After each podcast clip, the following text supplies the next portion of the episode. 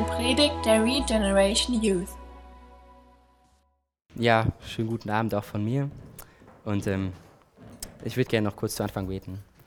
Vater, ich danke dir für dein Wort und ich möchte dich bitten, dass du einfach jetzt hier bist, dass du durch mich sprichst, Herr, und dass du ja wirklich mit deinem Geist kommst und dass du zu jedem von uns sprichst, Vater. Amen. Ähm, von jeder von euch, ähm, nein, niemand von euch stand bestimmt vor Gericht schon mal, oder?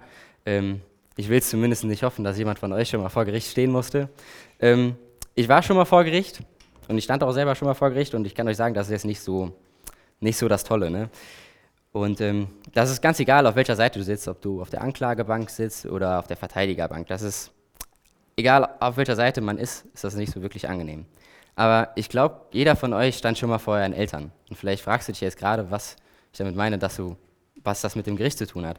Ähm, aber ähm, so direkt vielleicht jetzt unbedingt nicht, aber jeder von euch stand bestimmt schon mal vor eurem Lehrer oder vor eurem Arbeitgeber und musste sich für irgendwas, was ihr gesagt habt, was ihr getan habt oder für eine Entscheidung, die ihr getroffen habt, musstet ihr euch bestimmt schon mal rechtfertigen. Und ähm, mein Mathelehrer, der hat das immer, der hat das oft gemacht. Der hat uns immer nach vorne geholt, wir mussten immer Sachen vorrechnen und der hat uns immer ganz viel gefragt, wie wir das denn gerechnet haben und wie wir uns denn wirklich sicher sein können, dass das so richtig ist. Und ähm, der hat das richtig gut gemacht. Also er hatte richtig Talent da drin, einen zu verunsichern und einen einzuschüchtern. Das hat er richtig gut gemacht. Also wirklich, du standest dann da vorne und das konnte, konnte die einfachste Aufgabe sein. Der konnte dich davon überzeugen, dass 2 plus 2 nicht 4 ist. Das hat er geschafft. Und ähm, man kam sich da wirklich teilweise vor wie im Kreuzverhör. Aber doch nach einiger Zeit war das einfach, du wusstest genau, dass er dir damit helfen wollte. Er wollte einfach, dass du lernst, deine Sache zu vertreten, dass du lernst, ähm, sicher da drin zu stehen. Und dass du auch, ähm, dass wenn er dich danach fragt, dass du auch deinen Weg dann vertreten kannst und dich dann nicht von ihm verunsichern lassen sollst. Ähm, genau, das war jetzt so ein, ich habe so eine kleine, kleine Einleitung so gemacht. Und ähm, wir sind heute in Apostelgeschichte 4 und ich lese die ähm, Verse 1 bis 22 und ihr könnt auch gerne die Bibeln aufschlagen, wenn ihr die dabei habt. Ähm, genau. Petrus und Johannes vor dem Hohen Rat.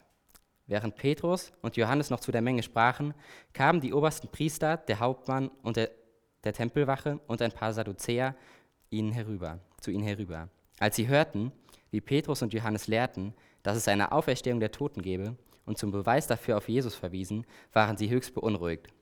Sie ließen die beiden festnehmen, und da es schon Abend war, sperrten sie sie bis zum Morgen ein.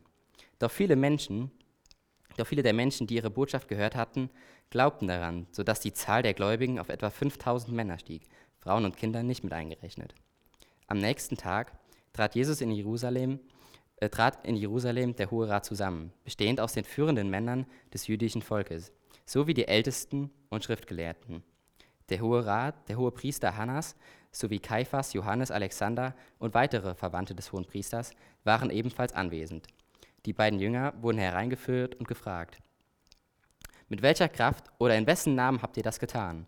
Da wurde Petrus vom Heiligen Geist erfüllt und sprach zu ihnen, ihr führenden Männer und die Ältesten unseres Volkes, werden wir verhört, weil wir einem Gelähmten Gutes getan haben? Wollt ihr wissen, wie er geheilt wurde?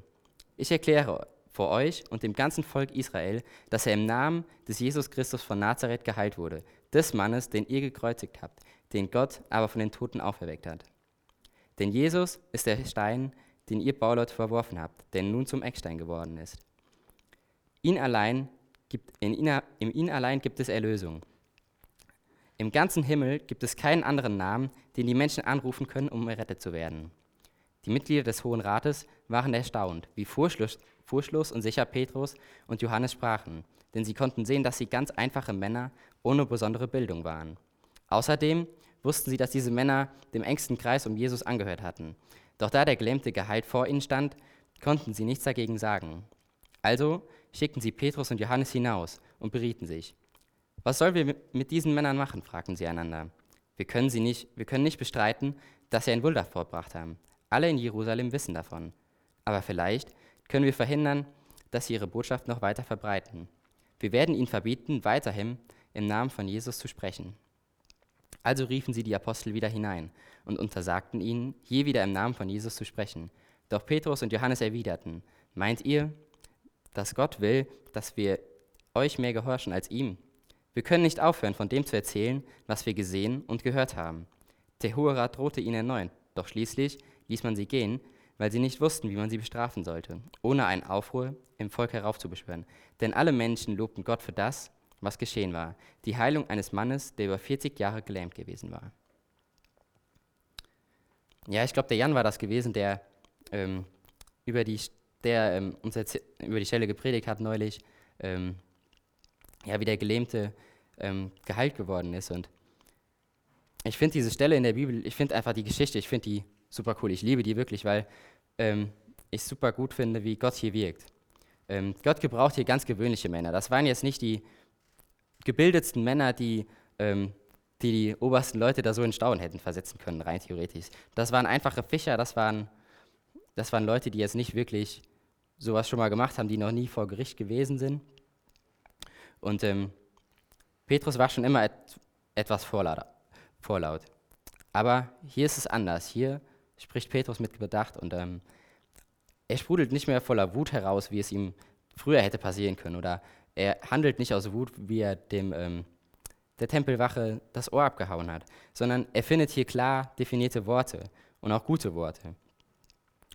Petrus und die anderen Jünger, die haben in, ihrer Lauf, in ihrem Lauf der Geschichte eine Entwicklung erfahren. Die sind jetzt nicht mehr perfekt, die sind, also die sind nicht perfekt, aber sie sind doch weiser als zuvor, sie sind verändert. Und Jesus ist es gewesen, der ihr Herz verändert hat. Ähm, ich habe neulich durch Philippa gelesen und Paulus sagt da was, was mich, also was mich sehr beeindruckt hat. Das ist einfach sehr passend hierzu. Und ähm, ich schiebe das jetzt gerade einfach mal hier rein, aber ich komme da gleich nochmal drauf zurück.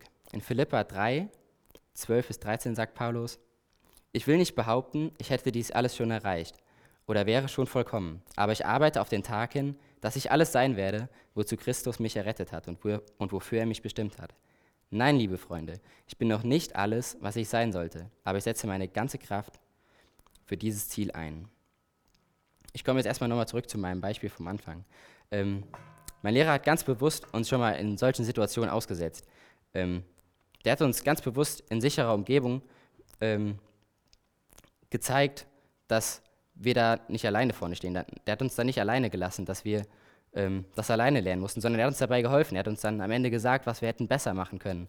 Und ähm, ich fand das einfach echt gut, weil ich das dadurch super gut gelernt habe und ich da auch jetzt teilweise noch profitieren kann. Und ich finde es einfach so, so gut, dass auch Jesus uns ähnlich, ähnlich Sachen schon mal beibringt. Und, aber da gibt es einen großen Unterschied zwischen meinem Lehrer und wie Jesus uns Dinge beibringt. Jesus kennt jeden von euch. Jesus kennt Manny, kennt die Laura, den Marvin und er kennt uns teilweise besser, als wir uns selber kennen. Und ich finde das so cool, wenn wir Dinge von Jesus lernen. Ähm, ja, dann lernen wir das, weil Jesus, Jesus uns liebt und das ist, ja, das ist super cool. Und ähm, genau, ich habe mich gerade verhaspelt. genau, und wenn wir Dinge von ihm lernen, dann gehen wir da gar nicht alleine durch, sondern Jesus geht da mit uns.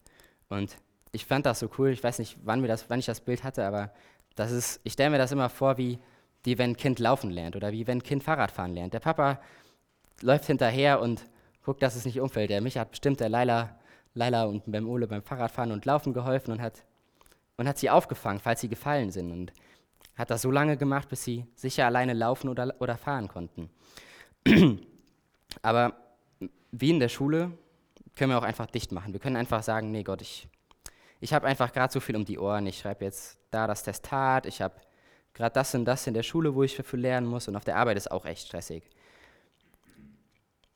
Und ähm, wir haben dann schon mal so unsere Ausreden, warum wir jetzt gerade das nicht lernen können und warum wir das nicht lernen wollen, aber glaubst du nicht, dass Gott besser weiß, wann du das gerade schaffen kannst oder nicht, wenn Gott dich doch besser kennt, als du dich teilweise selber kennst? Und glaubst du nicht, dass Gott dann bei dir ist, auch wenn du das lernst? Gott will uns wirklich verändern, aber er zwingt uns nicht dazu. Er macht das aus Liebe und des, und ich finde das so cool. Liebe ist geduldig und sanftmütig, was nicht unbedingt auch immer bedeuten soll, dass die Dinge, die wir lernen müssen, einfach sind. Manchmal zeigt uns Gott, also mir zumindest, auch schon mal Dinge weniger sanft. Manchmal müssen wir Dinge wirklich bewusst werden, dass ich Dinge wirklich falsch mache, dass, das, dass es gerade wirklich schlecht läuft, wie ich, was, wie ich gerade handle oder wie es gerade bei mir ist. Und manchmal, da kommt das, dann sage ich zu Lori immer, es knallt gerade wieder bei mir, weil das dann wie ein Schlag einfach kommt und mir das bewusst wird, wie nötig das ist, dass Gott gerade da was in mir tut. Und ähm, das ist manchmal wirklich gut für mich, weil ich brauche das einfach schon mal, dass es wirklich mir so bewusst wird.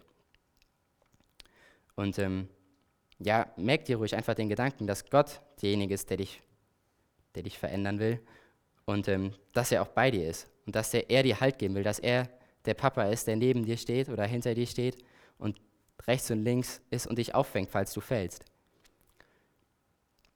Und ähm, ja, merkt ihr den, weil Veränderungen sind oft ein, ein, Punkt einfach, wo der Teufel einen Angriffspunkt hat, wo, der, wo er angreifen kann. Das sind Punkte, wo wir, wo wir verletzbarer sind.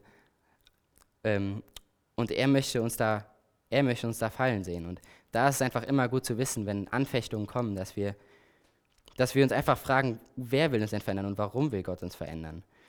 Und ähm, ich komme nochmal auf Philippa zurück. Ähm, ich will nicht behaupten, ich hätte dies alles schon erreicht oder wäre schon vollkommen, aber ich arbeite auf den Tag hin, dass ich alles sein werde, wozu Christus mich errettet hat und wofür er mich bestimmt hat. Nein, liebe Freunde, ich bin noch nicht alles das, was ich sein sollte, aber ich setze meine ganze Kraft für dieses Ziel ein. Und das ist auch meine Frage, ist das unser Ziel? Ist das unser Ziel, dass wir eines Tages eins mit Jesus sind, dass wir eines Tages ähm, mit Jesus dann im Himmel sind und geben wir die Chance, Gott in unser Leben zu sprechen oder lassen wir die Tür zu? Der Benny, der schickt ja öfters schon mal gerne Predigten rum und dann höre ich mir auch gerne schon mal die Predigten vom Steven Furtick, dann lasse ich das einfach schon mal so laufen, wenn ich gerade am Bügel bin oder wenn ich gerade irgendwas anderes mache und ich gerade mal lernen muss. Und ähm, der hat, der ist schon mal ein ziemlich witziger Typ und der hat ein cooles, cooles Zitat ge gesagt und er hat gesagt, wenn du Christ bist und, dich nicht, und nicht bereit bist, dich von Gott verändern zu lassen, dann ist das wie, als würdest du ins Fitnessstudio gehen und deinem Trainer sagen, nee, Beine mache ich nicht, Ausdauer, hm, nee, das ist auch nicht so, meinst du Klimmzüge auch nicht so. Ja, Arme, die können wir ab und zu mal machen, aber viel mehr dann machen wir auch nicht. Ne? Und ihr könnt euch ja vorstellen, wie viel Sinn das macht, dann in das Fitnessstudio zu gehen. Eigentlich macht das dann keinen Sinn. Und so ist das auch, wenn wir, wenn wir uns von Gott nicht verändern lassen sollen uns von Gott nicht verändern lassen wollen. Gott wünscht sich für uns, dass wir in der Beziehung zu ihm wachsen, dass wir darin wachsen, ähm, mit ihm zu leben, ihm zu vertrauen und einfach ihm ähnlicher werden. Jesus möchte uns echt gern verändern. Aber wie macht er das denn überhaupt? In Johannes 14, Vers 16 bis 18 sagt er, und ich werde den Vater bitten, und er wird euch einen anderen Ratgeber geben, der euch nie verlassen wird. Und an dieser Stelle muss ich immer wieder daran denken, was der Jan, was der Jan mal gesagt hat. Der Jan hat mal eine Predigt gehalten über das Lied Here Now. Und ich finde das so cool. Gott ist hier, jetzt, morgen und auch noch zu jeder Zeit. Es ist der Heilige Geist, der in alle Wahrheit führt. Die Welt kann ihn nicht empfangen, denn sie sucht ihn nicht und sie erkennt ihn nicht. Aber ihr kennt ihn, weil er bei euch bleiben wird und später in euch sein wird. Nein, ich werde euch nicht verwaist zurücklassen, ich werde zu euch kommen. Und wir haben schon viel über den Heiligen Geist jetzt gehört. Wir durften schon viele, viel über den Heiligen Geist jetzt erfahren und auch mehr von ihm lernen. Und der Heilige Geist ist der Ratgeber, von dem Jesus da gesprochen hat. Und es ist so ein wertvolles Geschenk für mich, diesen Ratgeber zu haben und Jesus einfach durch den Heiligen Geist immer besser kennenzulernen. Und ich finde das, also für mich ist das echt super, weil ich habe oft schon mal so riesige Gedankenkonstrukte, wenn ich gerade irgendwie wieder Sorgen über irgendetwas mache und mir dann Türme bis in den Himmel baue und mir Sorgen mache über kleine Dinge, die, die gar nicht nötig sind. Und dann klopft Gott einfach schon mal so an und sagt hier so, Nico, du bist gerade ganz woanders. Du machst gerade wieder einen Riesenturm aus, aus einer Kleinigkeit, die du gar nicht machen musst, wie eine Mücke aus einem Elefanten. Und ähm, der Benny hat neulich was gesagt und das ist mir einfach... Ähm, auch echt wichtig da geworden, weil ich das, ja, mir das vorher gar nicht so bewusst war. Und ich hätte, der Benny hat gesagt, wie viel cooler ist es denn, dass Jesus nicht mehr bei uns ist, also dass Jesus nicht mehr hier auf der Erde ist, sondern dass Jesus im Himmel ist. Ich finde das so cool, dass, dass Jesus gestorben ist, dass Jesus für uns gestorben ist und wieder auferstanden ist, dass unsere Schuld vergeben ist und dass durch Jesus jetzt, dass Jesus uns den Heiligen Geist gegeben hat, dass er in jedem von uns ist und dass er bei jedem von uns sein kann. Ich finde das ich finde das so ermutigend, weil Jesus einfach dann immer bei uns ist, uns ermutigen kann und auch anklopft. Aber mir ist dadurch auch wieder neu bewusst geworden, wie oft klopft Jesus an, wie oft will der Heilige Geist zu uns sprechen und wie oft lassen wir die Tür zu oder hören nicht zu. Die Jünger sind erfüllt von dem Heiligen Geist und durch ihn sind sie in der Lage, einfach mit so einer Weisheit zu sprechen. Und ich finde das manchmal echt interessant, ähm, wie, ähm, wie das so in anderen Übersetzungen aussieht. Und die Schlachter ist da, glaube ich, ähm, kann er mich, mich auch gerne korrigieren, aber es ist ein bisschen genau in der Übersetzung. Und ähm, ich lese das einfach gerade nochmal den, ähm, die Verse 8 bis 10 vor. Da sprach Petrus vom Heiligen Geist erfüllt zu ihnen, ihr Obersten des Volkes und ihr Ältesten von Israel, wenn wir heute wegen der Wohltat an einem, an einem kranken Menschen verhört werden, durch wen er geheilt worden ist, so sei ich allen und dem ganzen Volk Israel bekannt gemacht, dass durch den Namen Jesu Christi des Nazareners, den ihr gekreuzigt habt, den Gott auferweckt hat aus den Toten, dass dieser durch ihn gesund vor euch steht. Und das ist alles ein Satz nebenbei gemerkt. Und das hat jemand gesagt, der Fischer gewesen ist, der ähm, vor Gericht stand und da vor den Obersten stand und einfach auch unter Druck gestanden hat. Und ähm, ich habe das in der Schule, ich habe das immer richtig gern gemacht. Ähm, ich habe da schon mal mit Jan drüber so philosophiert, weil wir das beide irgendwie so gerne gemacht haben. Und meine Deutschlehrerin hat sich da immer drüber aufgeregt, wenn ich Sätze geschrieben habe und einfach alle Informationen von so einer Viertelseite in einen Satz gepackt habe und das dann einfach ein unfass unleserlicher ähm, Absatz gewesen ist oder, oder Satz gewesen ist und sie dann mir nur drunter geschrieben hat, Nico, nein. und so nicht. Und ähm, dann habe ich die Sachen dann schon mal wiederbekommen und sie hat sich da gerne schon mal drüber aufgeregt. Aber ich hatte da Zeit, um mir die Sachen zu überlegen, wie ich den Satz am besten schreibe. Und Petrus steht da unter Druck und die Leute fordern von ihm, die wollen, die wollen eine Erklärung haben. Und er bildet so klare und für sie definierte Worte und versetzt sie so in Staunen. Ich finde das super beeindruckend. Und ich finde, hier sieht man wieder richtig gut, wie treu Jesus ist. Petrus hat den Heiligen Geist bekommen und hat die Weisheit dafür bekommen, um das machen zu können. Genau in der Situation, wo er es brauchte ähm, in Apostelgeschichte 4,11 steht, denn Jesus ist der Stein, den die Bauleute verworfen hat, habt, der zum Eckstein geworden ist. Und ich habe mir dazu parallel rausgesucht, in, steht in 1. Korinther 1, 18 bis 25, der weiseste Plan der Weisen ist nicht so gut wie der scheinbar absurde Plan von Gott. Und ich finde, dass Gott hier ganz klar absteckt, dass er derjenige ist, der die Sachen in der Hand hat. Er selbst ist Mensch geworden nicht als König und nicht in Pracht, sondern als kleines Kind in einem Stall. Und er hat einfache Menschen erwählt, um sein Reich zu bauen. Er hat sich nicht die tollen, gebildeten Pharisäer herausgesucht, die, ähm, ja, die so angesehen waren, die, ähm, die, er, die wollte er nicht, sondern er hat die ganz einfachen Menschen genommen.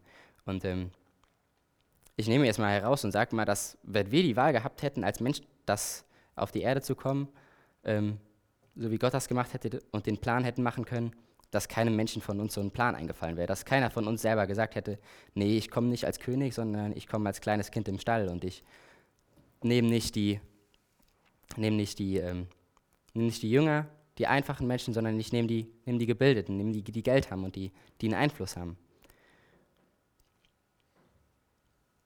Ich komme nochmal auf, auf meine Erfahrung vom Anfang zurück. Und ähm, ja, ich sehe das einfach so, wenn es mir, dem kleinen Nico, möglich ist. Ich war früher, ich war richtig, richtig schüchtern und das war auch super, super schwierig für mich in der Schule dann überhaupt irgendwann mal an den Punkt zu kommen, dass ich mich für eine Matheaufgabe gemeldet habe, um die vorzurechnen. Und ähm, irgendwann war es mir dann möglich, dann dafür einzustehen. Und ich habe auch oft dann einfach schon mal dafür gebetet, weil ich genau wusste, dass, dass er mir schon gesagt hat, Nico, Mittwoch, das ist dein Tag, du rechnest vor, bereite dich vor. Ne? Und dann habe ich auch dafür gebetet, dass das klappt. Und ähm, mir ist dann an dem Tag auch schon mal bewusst geworden, ich habe dann dafür gebetet, dass ich ähm, in der, für die Matheaufgabe, dass ich da die richtigen, ja, dass ich da einfach richtig rechnen, gerechnet habe und da auch ähm, ja, gut dafür einstehen konnte irgendwie. Und, ähm, aber ich habe nicht dafür gebetet, dass an dem Tag, wo wir in Philosophie wieder über den Glauben gesprochen haben, dann, dass ich da meine Meinung bekenne oder dass ich da einfach für Gott einstehe. Und ähm, ja, das ist das ist schon mal, das ist dann schon mal hart, aber Ähm, ja. Ähm, ein super Beispiel auch dafür ist noch, wie ich zur Medizin gekommen bin. Und zwar hat Gott mir vor zweieinhalb Jahren gezeigt, wie ich, dass ich, ähm, dass ich Medizin studieren soll. Und ich war darüber super begeistert. Ich bin mit Micha und mit der Annika bin ich mal ähm, nach Gießen gefahren, habe mir das mal so angeguckt und in der Mittagspause habe ich einfach gebetet und Gott hat mir da einfach echt klar gemacht, dass das genau das Richtige ist. Und ich habe da echt lange mit Gott drüber geredet und habe auch echt gefragt, was dann so sein Plan für mich ist. Und ähm, das es dann. Und die meisten von euch, die wissen das wahrscheinlich gar nicht. Die kennt, ihr kennt mich ja nun, die meisten kennen mich ja noch nicht so lange. Und ähm, ich war früher mal richtig schlecht in der Schule. Also jetzt nicht nur so ein bisschen schlecht, also so wirklich schlecht. Also ich war so schlecht, dass ich mit einer 6 in Latein, 2 5 in Deutsch und Englisch und einer 4 in Mathe vom Gymnasium geflogen bin. Ähm, aber dann hat das doch irgendwie geklappt und ich bin wieder aufs Gymnasium gekommen. Und mit meiner neuen Begeisterung, die ich dann, die ich dann im Mai hatte, äh, bin ich in meine nächste Klausur gegangen für Maschinenbau und dachte einfach schon, ja cool, das kann ja nur gut werden. Ne? Ja, so war es dann nicht. Und ähm, es waren dann drei Aufgaben. Und ähm, die dritte Aufgabe, die hatte ich nicht. Und die gab 40 Prozent. Und war, mir war schon, schon direkt klar, Nico, das ist jetzt nicht so gut. Du wolltest doch jetzt Medizin studieren. Hast du wieder gut hingekriegt. Und da kam direkt mein Kleinglaube schon wieder zum Vorschein. Und ja, ich habe dann mit Micha dann drüber geschrieben und dann hat Micha gesagt, ja, bete doch einfach dafür. Nico, wenn Gott, wenn du dir sicher bist, dass Gott dir das gesagt hat, dann mach das. Und ähm, dann wird das auch irgendwie funktionieren. Und was hat Gott dann gemacht? Diese Aufgabe hatte nur ein einziger richtig. Und weil nur ein einziger die richtig hatte und die so viel Prozent gab, und der, war der Schnitt so unterirdisch, dass die Aufgabe vom Notensystem herausgenommen werden musste. Und wer hatte dann wieder seine Eins am Zeugnis stehen? ähm, genau, aber ich frage mich dann einfach schon mal, wie ich dann wenn mich Leute fragen, warum ich Medizin studiere oder wie ich dazu gekommen bin, dass ich dann immer die, dass ich dann oft schon mal nicht 100% ehrlich bin, dass ich schon mal dieses, dieses wichtige Detail, dass ich da unter dem Baum neben der Mensa gesessen habe und das, dass ich das mache, weil das Gottes Plan für mich ist und nicht, weil ich das so toll finde oder weil es da so viel Geld für gibt oder all die anderen Gründe, die es da, die der andere finden. Und ähm, ich erzähle das oft schon mal nicht, weil ich, weil ich denen nicht erzähle, dass ich Christ bin oder dass ich in die Chapel gehe oder dass, wie ich meinen Sonntag verbringe oder wie ich meinen Freitag verbringe. Und ähm, das schon, das wissen die auch, aber ich schrecke einfach oft schon mal auch vor dem Persönlichen zurück. Und vielleicht geht es ja euch ähnlich, aber ähm, kennt ihr den Unterschied zwischen Gottvertrauen und Selbstvertrauen? Beim Selbstvertrauen vertraue ich, schaue ich auf mich und ich gucke, mache mir Gedanken darüber, finde ich die richtigen Worte oder mache ich in der Situation das Richtige. Aber wenn ich Gottvertrauen habe, dann lege ich das in Gottes Hände und ähm, vertraue darauf, dass er da die richtigen Worte findet, wenn ich jemandem von Gott weitererzählen will. Ich vertraue darauf auch jetzt, dass Gott einfach durch mich zu euch spricht. Und ähm, ja, das ist echt mein Gebet, dass ich das immer weiter lerne und dass auch wir das immer weiter lernen. Und genau. Und ich finde, Petrus, der lebt das hier, der lebt das hier einfach sehr gut vor. Der lebt das der lebt hier dieses, mir fallen einfach oft schon mal zu solchen Sachen einfach direkt Lieder ein und mir fällt da direkt No Other Name ein und er bekennt das hier ganz klar, einfach kein anderer Name. Und auch wenn das vielleicht nicht immer so beim Petrus gewesen ist, auch Petrus hat schon mal hat gesagt, nee, Jesus, den, den kenne ich nicht, obwohl er drei Tage vorher noch gesagt hat, Jesus, ich würde nie, das würde ich nie sagen. Aber Gott bleibt da einfach treu. Und wichtig ist einfach, dass wir die Strategie unseres Gegners dabei kennen. Kennst du die Strategie des Teufels? Und ähm, ich kann dir echt nur empfehlen, ich habe das jetzt neulich nochmal gemacht, hör dir ruhig nochmal die Predigtreihe über geistliche Kriegsführung an. Ähm, denn es kann nicht nur, sondern es ist auch sehr wichtig, die Strategie ähm, unseres Gegners zu kennen. Es ist super wertvoll zu wissen, dass der Teufel ein Betrüger ist, dass der Teufel, dass der Teufel uns anlügt, dass der Teufel ähm, uns verführen will. Und ähm, das ist super wichtig zu wissen, weil wenn du Schritte mit Gott gehst, habe ich eben schon mal gesagt, dann bist du angreifbar. Dann ist das immer ein Punkt für Anfechtungen. Und weil genau das etwas ist, womit du ein Problem hast, weil das, womit er ein Problem hat. Weil genau er will, dass du in den Schritten fällst, dass du nicht von Gott weitererzählst. Und Philipp hat vor knapp einem Monat zu mir gesagt, und wenn du einfach in der Situation kurz betest, und ich habe so dann das so kurz abgetan und irgendwann dachte ich mir nur so, Nico, ja, ein, du kannst jetzt nicht sagen, dass du da keine Zeit für gehabt hättest. Also kurz zu sagen, hier Gott, bitte gib mir die richtigen Worte. Also ich glaube, das kriegen wir alle innerhalb von zwei, drei Sekunden im Kopf selber hin und können auch gerade schnell zu Gott beten. Und er hat recht, er hatte recht gehabt. Und das ist einfach wichtig, sich dann im Klaren darüber, zu sein, dass Gott wirklich ähm, ja, durch, uns, durch uns spricht und dass er derjenige ist, der da was verändern kann und dass wir nicht diejenigen sind, die den Menschen verändern können. Und für Petrus und Johannes, sie konnten in der Situation nicht mehr nachgeben. Sie konnten nicht sagen, ja, dann machen wir das jetzt nicht mehr, sondern sie haben einfach gesagt, was meint ihr? Will Gott, dass wir euch mehr gehorchen als ihm? Wie können wir aufhören, von dem zu erzählen, was wir erlebt haben und da gehört haben? Und ich sehe bei mir echt noch eine Menge Potenzial in den Dingen zu wachsen, einfach ähm, von Gott weiterzuerzählen. Und ich finde einfach super cool, was Gott einfach in der Zeit schon bei mir wieder weiter getan hat, dass ich da einfach schon weiter lernen konnte, ähm, zu beten und einfach Gott das zu überlassen. Und ähm, ich will euch einfach auch fragen, wie das, wie das bei euch ist. Und, ähm, aber ich will euch auch einfach Gottes Zusage dazu vertrauen. Und ähm, ja, wie Jesus das gesagt hat, er wird er wird uns einen Ratgeber geben und das ist, ja, das ist einfach super gut zu wissen. Und ich finde auch so beeindruckend, dass die, dass die einfachen Apostel vor den Schriftgelehrten steht, vor den, vor den Obersten, wahrscheinlich noch prächtig gekleideten. Und ähm, Petrus und Johannes kamen gerade aus dem Gefängnis noch, wo die die Nacht verbracht haben. Und ähm, ja, Gott schenkt ihnen einfach die Weisheit und weist sie so in die Schranken, dass sie kaum noch Worte finden können.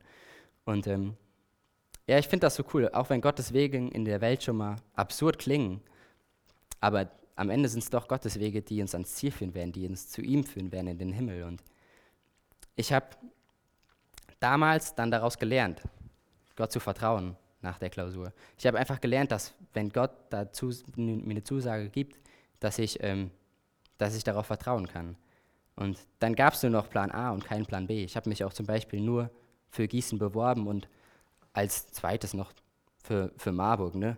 Und wenn ich dann so gucke, dass sich alle meine Kommilitonen für in jedem Verfahren für mindestens sechs beworben haben, ähm, ja, wenn mich dann Leute angeguckt haben, die mich dann so gefragt haben, und wofür hast du dich alles beworben? Und ich dann sage, ja, Gießen und bei dem anderen Verfahren Gießen und noch Marburg. Und ich nur so, bist du dir sicher? Du willst Medizin studieren, Nico, bist du dir wirklich sicher? Und ich will euch da einfach Mut machen, Gott zu vertrauen, wie Petrus und Johannes das gemacht haben. Und ähm, ja, ich finde es so cool, dass Gottes Weg, ganz egal wohin er uns hier auf der Erde führt, dass der Weg, wenn wir mit Jesus gehen, dass er wirklich zu, ja, zu ihm führt. Und dass wir eines Tages bei Jesus sein dürfen. Ich will noch beten. Vater, ich danke dir für den Abend und ich danke dir, dass du, ja, dass du uns einen Ratgeber gibst, dass du, dass du bei uns bist, Herr, und dass du mit uns gehst. Ich danke dir, dass du derjenige bist, der uns verändern willst. Ich danke dir für deine liebende Hand, die, die uns begleitet, dass du wirklich mit uns gehst. Und ich möchte ich für jeden Einzelnen bitten, dass du deinen Segen auf uns legst und dass du mit uns in die neue Woche gehst und auch noch in den Abend. Amen. Danke für das Anhören der Predigt. Weitere Informationen findest du unter www.regenerationyouth.de.